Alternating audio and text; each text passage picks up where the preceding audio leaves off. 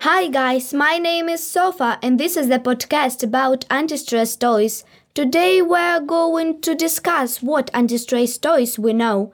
Now I'm having Crystal and Lida in the studio. Hi girls. Hello, Sofa. What anti-stress toys did you buy last time? I bought Pop-It last week. Oh, really? What form of puppy did you buy? I bought a cat and a heart. I love their colors. They are blue and black. I like Simple Dimple smaller than Pop-Its. I have a Simple Dimple of Among Us form. That's so funny to pop this toy. What about other anti-stress toys? Oh, you know, I really like slimes or squishes, but I want a spinner. I often watch videos about anti-stress toys.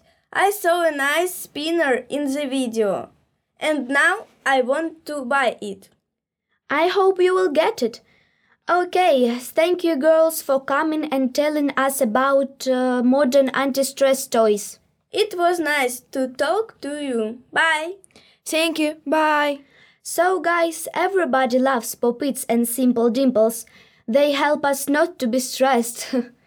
Till next time, bye.